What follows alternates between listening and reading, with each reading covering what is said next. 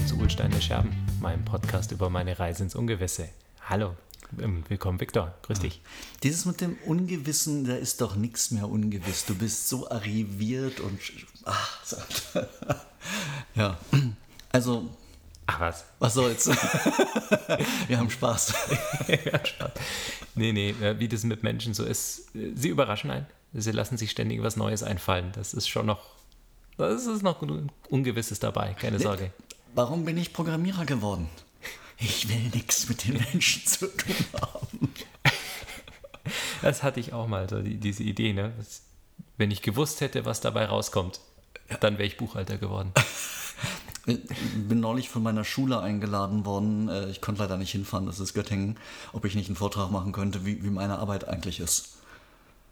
Das Einzige, was ich Ihnen erzählt hätte, ist, schreiben und reden müsst ihr können. Alles andere ist nicht so wichtig. Du musst zu allem eine Meinung haben und sie muss auch meistens negativ sein. Das hast du gesagt. Solltest nicht von dir auf andere schließen, lieber Chris. Okay, okay, bevor wir hier völlig äh, ins Nee, sonst nee, abgleiten.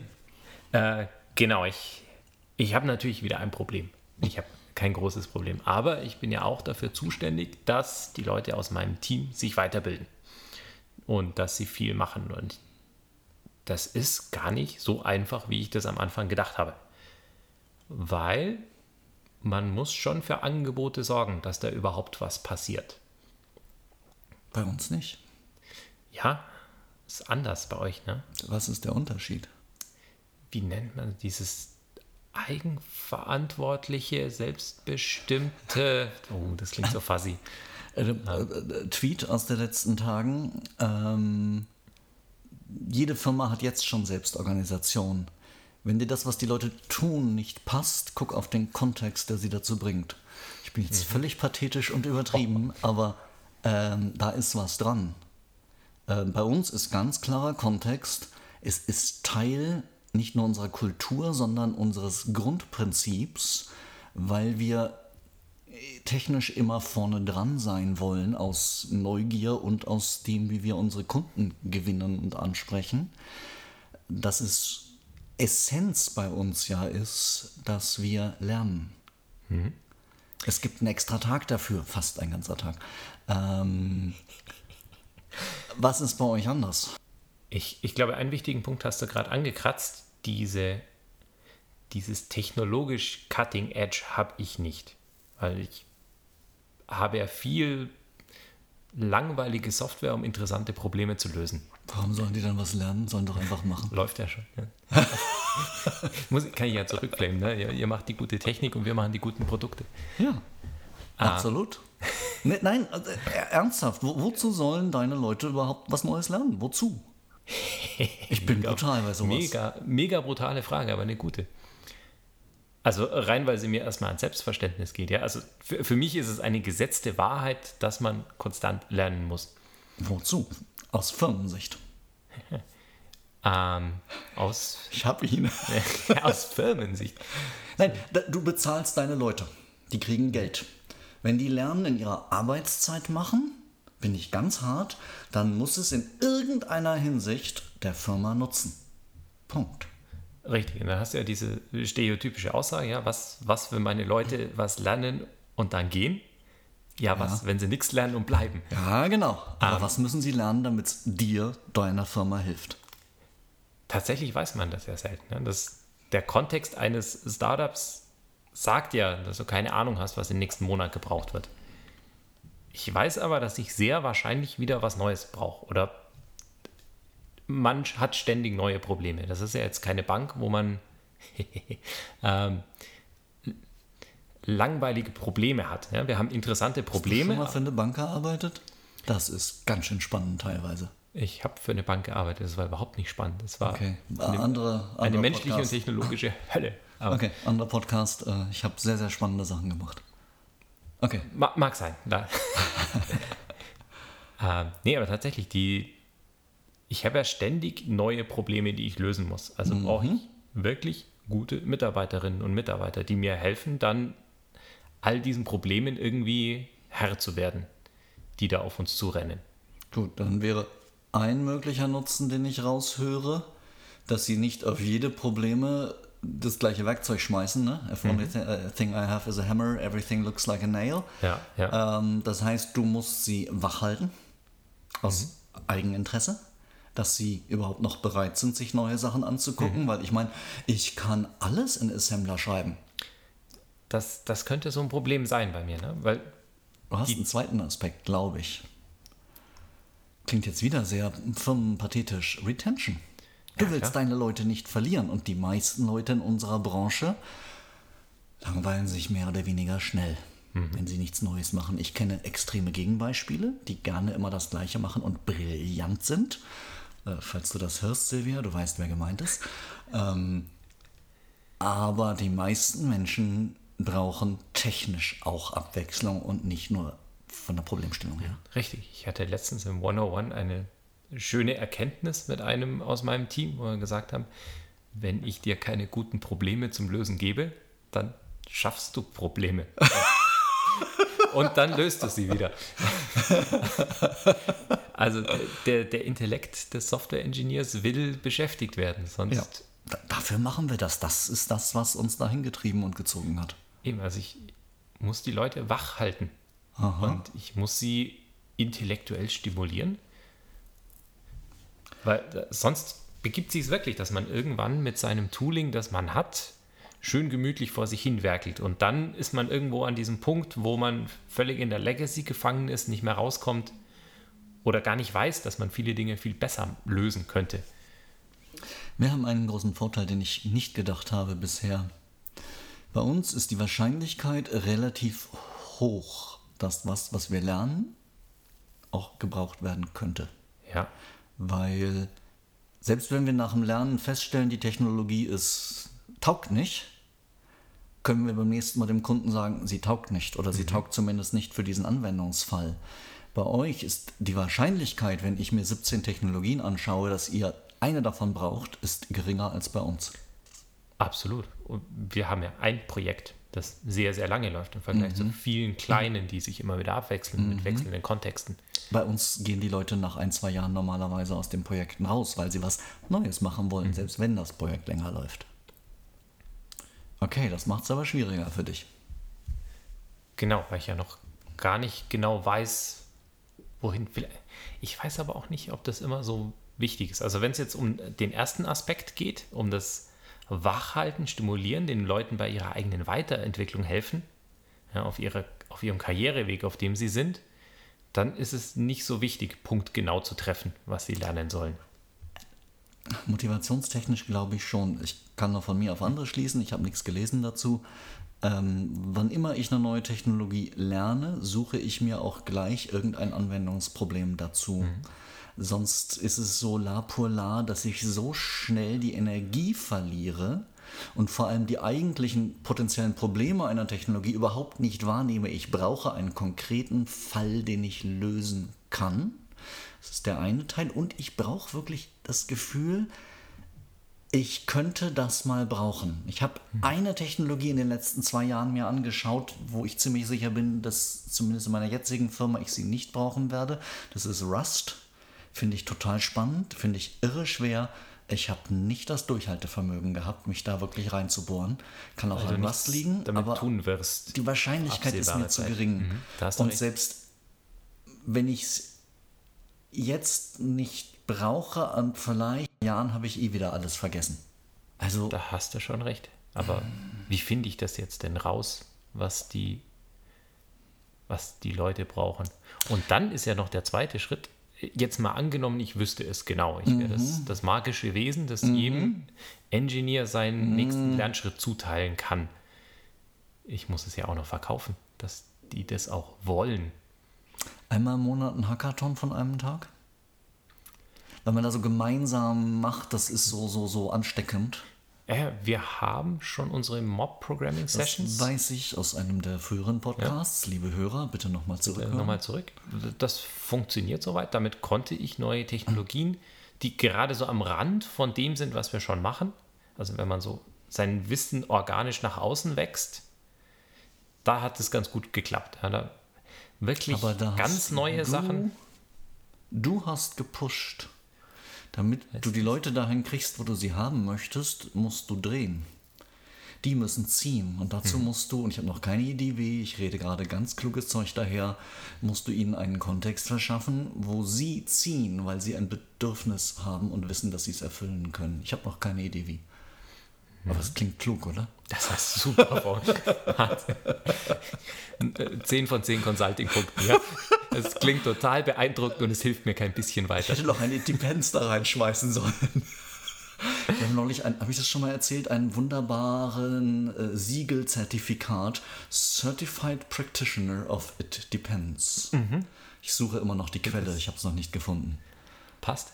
Gut, aber machen wir es doch mal. Also, wenn du bisher gepusht hast und das hat für konkrete Probleme oder Sachen, wo du sagst, Technologien, die am Rand dessen waren, wo ihr seid, funktioniert, dann bleibst du im Push-Modus. Wie kannst du aus dem Push-Modus in einen Ihr dürft-Modus gehen? Das wieder zu kriegen. Ich habe festgestellt bei diesen Mob-Sessions, also ich habe eigentlich nie die Technologie vorgegeben, aber ich habe oft ein Thema gepusht, weil sonst kein Thema da war. Was wir gelernt haben, in dem Modus funktioniert es nicht, dass man sich mal trifft und dann überlegt, an was arbeiten wir eigentlich. Weil sonst passiert drei Stunden nichts. Man muss mit einem irgendwas starten. Ja, und wenn man es noch dreimal dreht unterwegs, kein Problem, aber du musst irgendwie ein Ziel haben, wo alle in dem Moment, wo sie in den Raum kommen, sagen, okay, jetzt lösen wir irgendwas. Ziel aber im Sinne von nicht technisch im Kern, sondern Ziel im Sinne von irgendein fachliches Problem lösen Ja. mit einer Technologie. Ich glaube, die Technologie war nicht mal vorgegeben. Meine ich. Sie war sehr offensichtlich. Okay. Also irgendwie, es ist relativ klar, dass du es damit machen solltest, weil wir das wa- wahrscheinlich schaffen. Also die Vorgabe war da auch, man sollte schon darauf hinarbeiten, dass man am Ende der Session was hat. Ich glaube, das hat die Leute ein bisschen gelähmt in ihrer Freiheit. Also man geht dann zu den Safe Choices. Wir wollen dieses Jahr unsere interne Münchner Unconference einmal aufmachen für Friends and Family. Vielleicht wäre das für deine gesamte Truppe interessant, weil du weißt, wie unsere internen Unconferences sind. Du weißt nie, was passiert und es ist fast immer spannend. Vielleicht einfach mal dieses eine ganz andere Welt reingucken, dass, dass die im Zweifelsfall dann auch, dass sie unbequemer werden als vorher, aber vielleicht ist unbequem genau, was du brauchst. Klar, klar, das ist gut. Ich weiß nicht, ich glaube, irgendwann im Herbst wollen wir die Mhm. öffentlich machen. Nicht die jetzt. Nächste Woche ist eine, ich glaube, die im September. Müsste ich Mhm. nochmal nachfragen. Ja, Ähm, gibt dir halt dann Bescheid, wenn es soweit wird.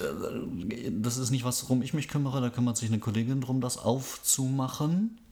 Und da weiß ich im Moment den letzten Stand nicht. Äh, Ich hatte dir vorhin schon erzählt, äh, vorher, wir wollen eine richtig öffentlich, öffentliche Unconference machen, aber das ist irgendwann nächstes Jahr.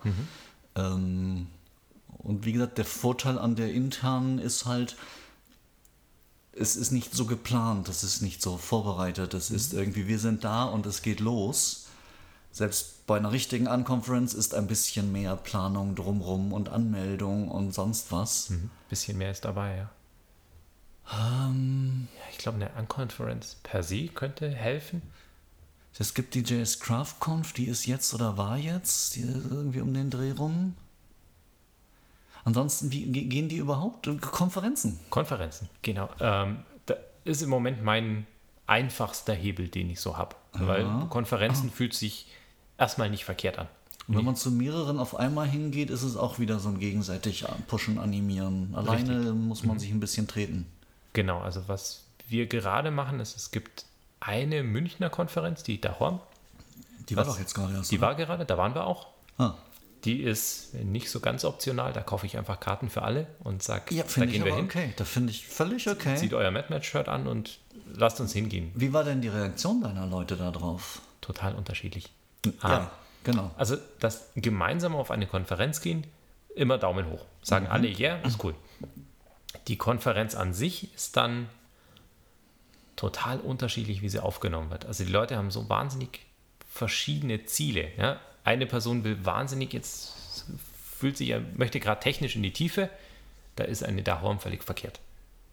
Andere Leute wollen ein bisschen Soft Skills verbreitern, da ist eine Dahorm richtig. Ich dachte, die wäre genau halbe halbe. Ich habe mir das neulich angeschaut. Ein Teil wäre sehr technisch und ein Teil wäre mehr so über den Tellerrand Soft Skills. Ja, das ist ein bisschen gekippt. Also es war dann schon, Ah, so wie ich sie empfunden habe, ich habe ja nicht alles Okay. gleichzeitig gesehen, aber wie ich sie empfunden habe, war sie 80% Soft Skills ah das passt zu dem. und 20% total random technische Sachen, die jetzt keinen roten Faden hatten.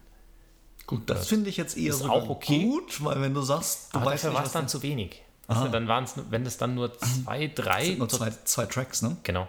Wenn du dann irgendwie die Möglichkeit hast, zwei oder drei total random Talks zu sehen, ist es irgendwie, dann ist es nicht inspirierend, dann ist es Mhm. irgendwie komisch. Dafür müssten es mehr sein. Also da ist noch ein bisschen, Ist Nürnberg eine Option? ja, da kommt man ja gut hin mit dem Zug. Sokrates Day Nürnberg ist irgendwann demnächst. Also demnächst heißt in den nächsten drei bis sechs Monaten, glaube ich. Organisiert ein Kollege von uns mit.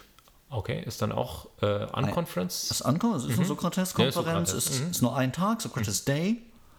Ähm, ich war jetzt lange, lange in Nürnberg, aber wie da jetzt die Meetup-Kultur ist, kann ich überhaupt nicht beurteilen. Als ich noch da war, war sie meh, aber unsere Jungs da oben, Mädels, nee, im Moment sind es nur Jungs oben, peinlich, ähm, sind da im Moment echt umtriebig. Und das könnte interessant sein. Und Nürnberg ist dann irgendwie eine nette Fahrt, kann man hinterher vielleicht noch schön essen gehen oder so. Ähm, da, Gute Möglichkeit, ja. drei im Weckler.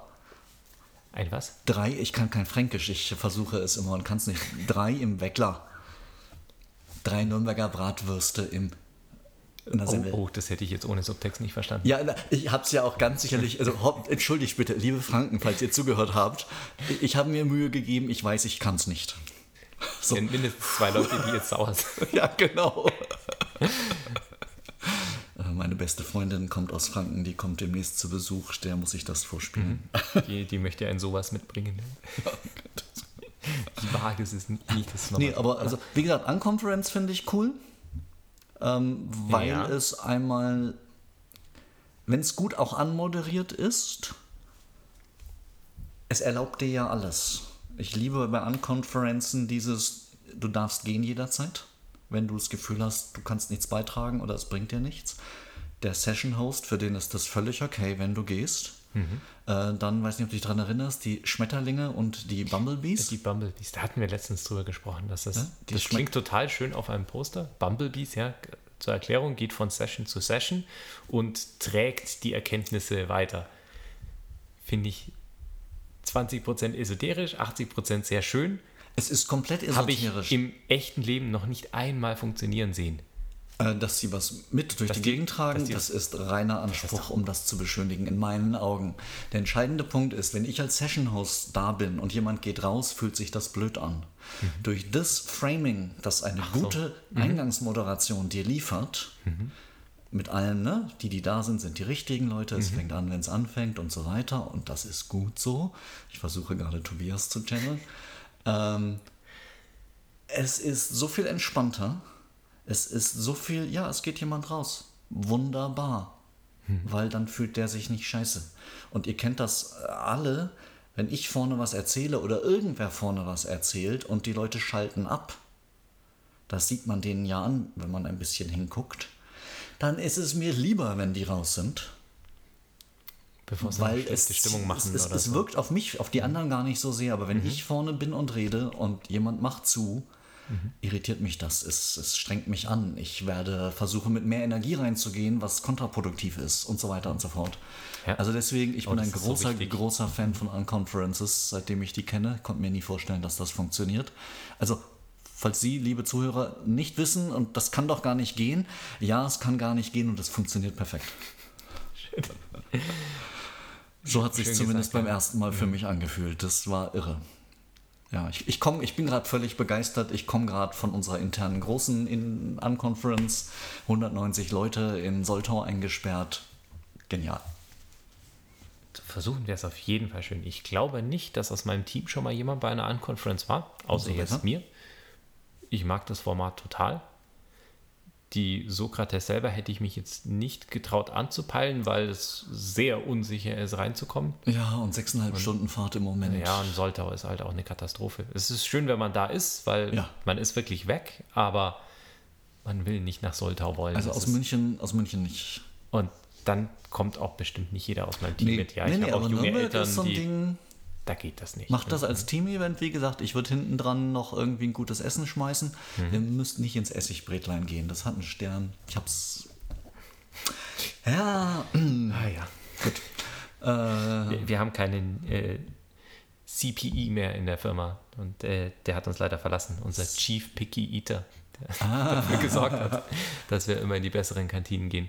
oh, aber ich habe eine Empfehlung von euch, die richtig, richtig gut sind. Gehoben wirklich, aber nicht schickimicki.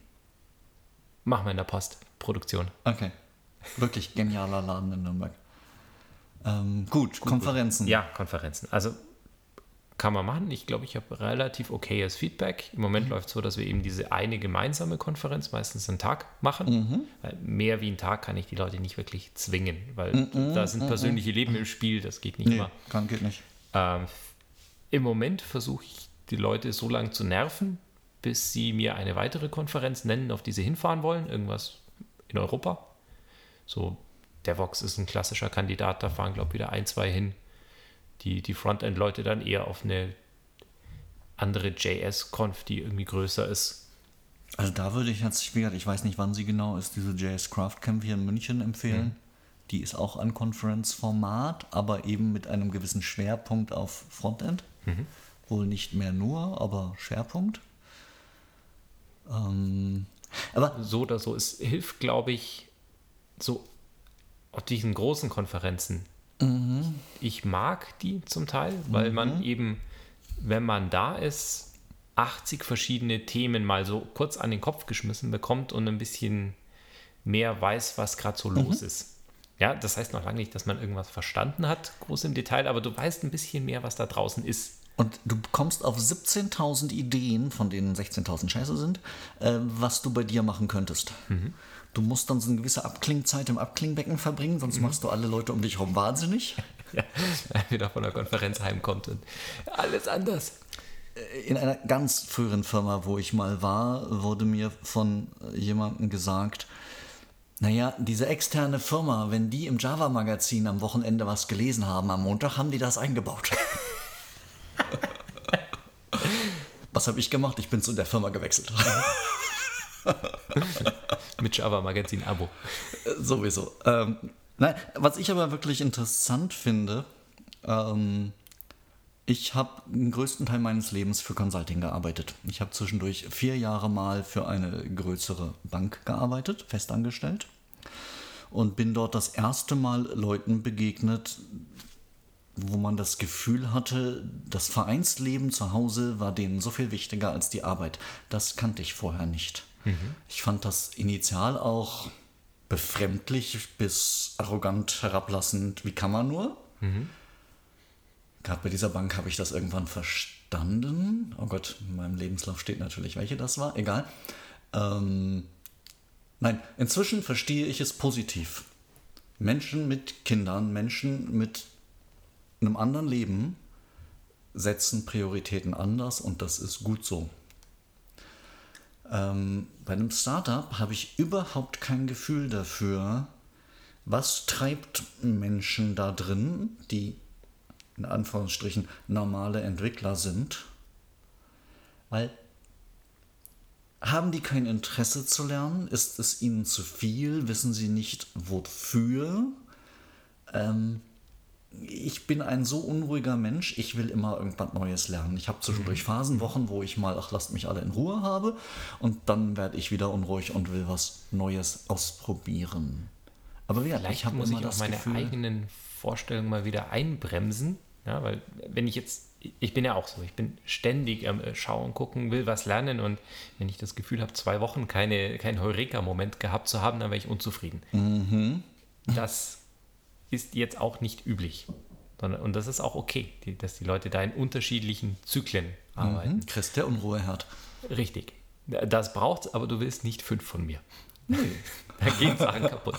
Ähm, Gar keinen von dir ist furchtbar, fünf von dir ist furchtbar. kannst jetzt überlegen, was schlimmer ist. Gar keinen von dir, aus meiner Sicht. Ja. Oh, Aber ne, das hat was mit mir zu tun, das ist kein Lob für dich, das hat wirklich nur was damit zu tun, wie ich ticke. ja. Aber jetzt äh, den, den Punkt, den ich machen wollte, ich bin mit den Leuten letztens mal wieder durchgegangen, so, was hast du im letzten Jahr grob gelernt? Und meine Frontend-Leute haben Backend-Code schreiben gelernt, ja, sind jetzt irgendwie Junior Java-Entwickler mindestens. Meine Backend-Leute sind mit Junior bis halbwegs gesettelte React-Entwickler. Wie Und eigentlich hat jeder auch ein bisschen Wissen über die Infrastruktur, also kann mal ein Terraform anfassen. Was willst du denn noch? Ja, läuft eigentlich. Nein, ernsthaft. Sorry. Äh, Ich, Da verstehe ich doch dann auch, dass die nicht rausgehen und sich jetzt noch eine Technologie angucken. Was willst du denn noch? Echt ernsthaft? Nein, nein, wirklich. Du weißt, wie schwer das ist, als Backend-Entwickler sich in Frontend reinzuwursteln. Wie schwer es ist, ein totaler Noob zu sein, wenn um dich herum Erfahrene sind. In beide Richtungen. Also wenn die das geschafft haben, würde ich Heureka schreien, mich nach hinten lehnen, mir mein Weinglas einschenken und sagen, ah, geschafft. Ja, da hast du recht. Da hast du recht. Ich glaube, was mich jetzt nur noch plagt, ist, wie, wie halte ich das jetzt? Jetzt habe ich so viel vorgelegt. Also, die Leute sagen mir auch, sie sind happy drüber, so viel gelernt zu haben. Und gerade wenn man dann nochmal durchgeht, was gelernt wurde, sind sie sehr zufrieden mit sich selber.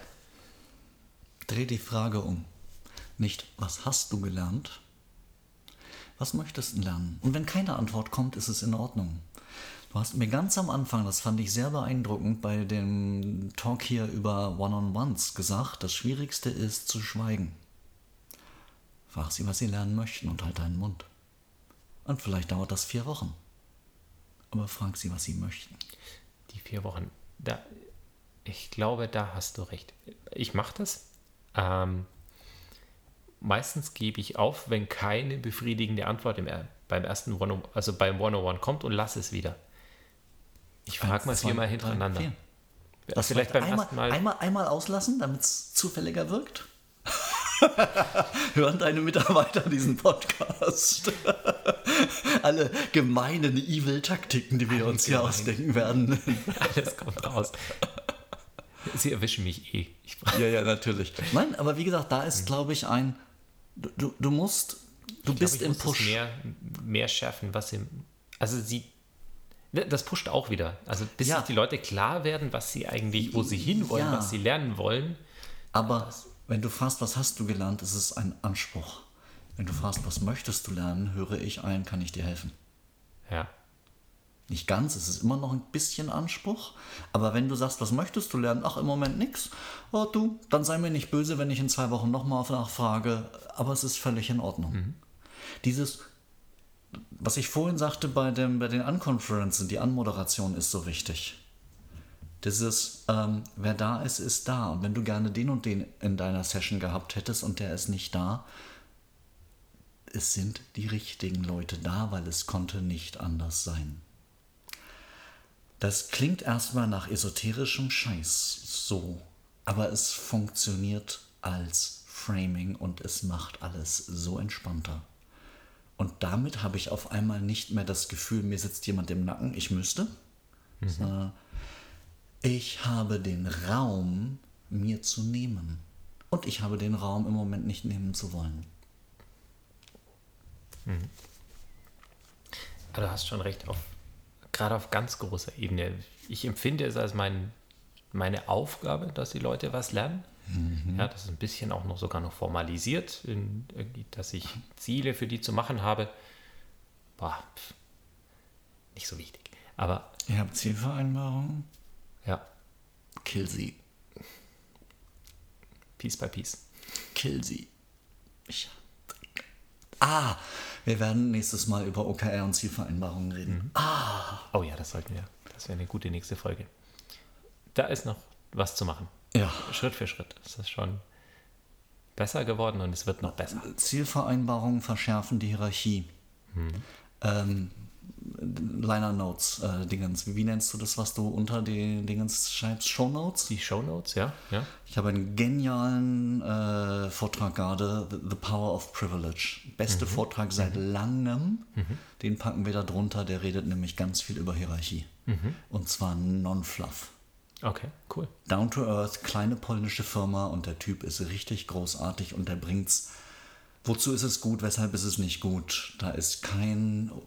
Ja, fünf Minütchen sind drin, ein bisschen zu äh, humanes Verhalten, moralisch, bla. Der Rest ist auf den Punkt. Finde ich gut. Ich werde ihn sogar erstmal lesen, bevor ich ihn Äh, anschauen packe. und dann Ja. in die Shownotes packen. Ja, ja, der Ja, lohnt, lohnt danke, sich. Ja, ja und ich glaube, so, wenn ich weniger schiebe, mache ich wieder Luft auf zum selber gehen. Obvious eigentlich. Aber manchmal muss man drüber reden. Ist rund, oder? Danke, Victor. Es war ein Vergnügen.